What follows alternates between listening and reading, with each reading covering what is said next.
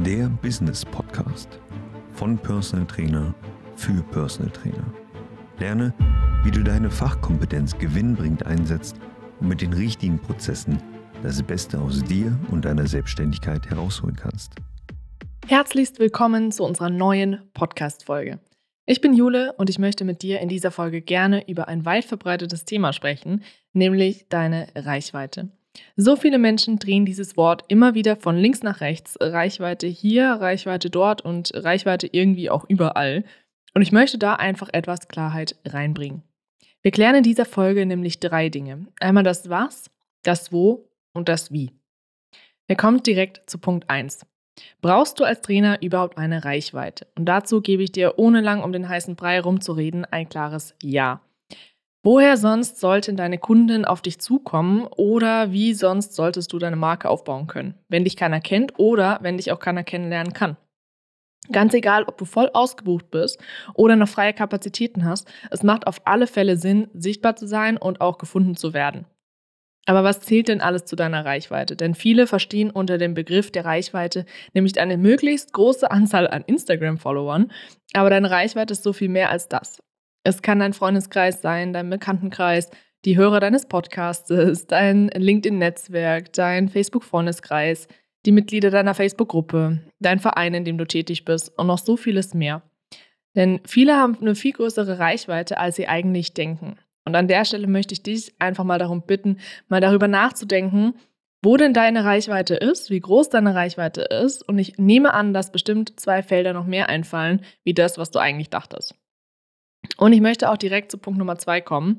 Wo brauche ich denn überhaupt meine Reichweite? Und an der Stelle macht es Sinn, sich erst beim Klaren darüber zu sein, wen du überhaupt ansprechen möchtest.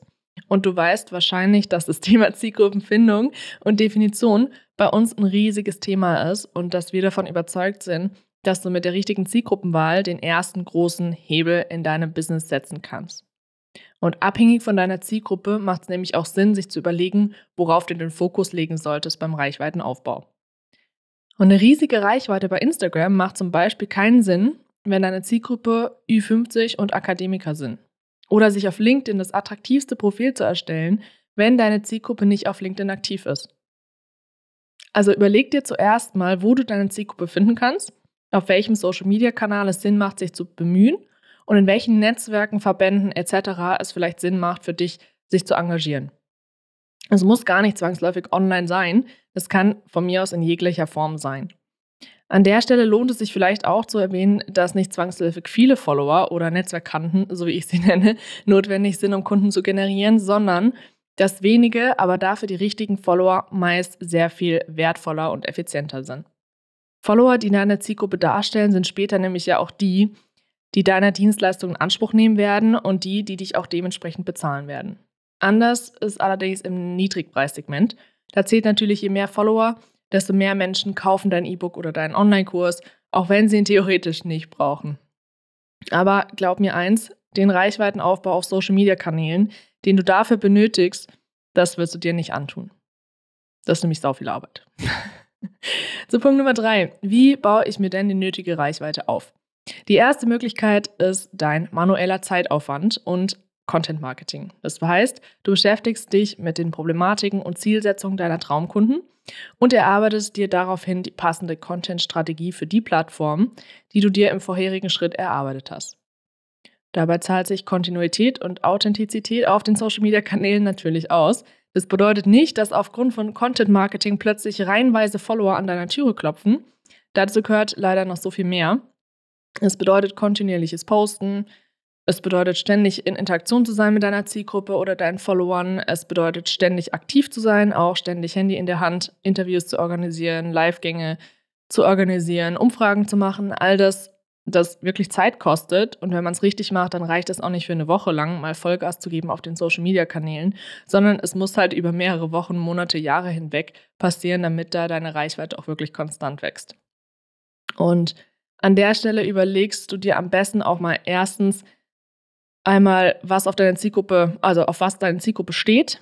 Ähm, was ich dir versichern kann, ist, dass keiner auf dahingewurstelten Content steht. Es muss ansprechend sein, visuell ansprechend sowie auch vom Text her ansprechend. Das heißt, Bilder und dein Design müssen hochwertig sein, Texte müssen super leicht zu lesen sein und die Gedanken deiner Zielgruppe müssen sich darin widerspiegeln. Und das ist, wenn ich das richtige Zielgruppenverständnis habe, super easy. Wenn ich es noch nicht habe, dann muss ich erstmal daran arbeiten, bevor ich mich an eine Content-Marketing-Strategie mache. Die zweite Möglichkeit ist die bezahlte Werbung auf Social-Media-Plattformen. Das ist natürlich weniger zeitintensiv, aber dafür mit finanziellem Einsatz verbunden. Das heißt, du bezahlst Facebook, Instagram, Google oder von mir aus auch noch LinkedIn dafür, dass sie deine Beiträge weit verbreiten und du profitierst von der bezahlten Reichweite. Aber aufgepasst, es macht hier keinen Sinn, einfach irgendwas zu bewerben, also auf diesen Bewerben-Button zu klicken, damit die Menschen deinen Beitrag sehen und du Likes bekommst, sondern Werbung macht nur dann Sinn, wenn du das professionell machst und über eine Landingpage oder ähnliches mit dem Facebook Business Manager bewirbst.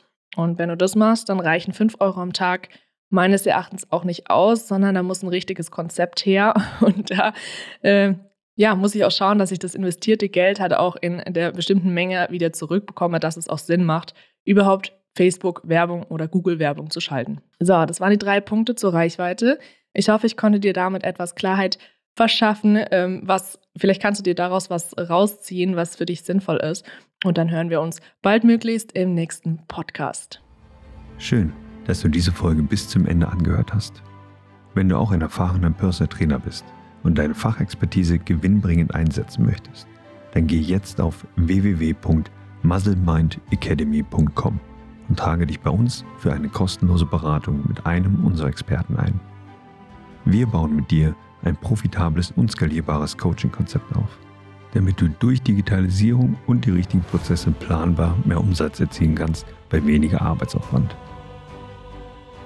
Wenn du das Gefühl hast, dass du bereit bist für den nächsten Schritt, dann nutze jetzt die Chance, um deiner Konkurrenz immer einen Schritt voraus zu sein.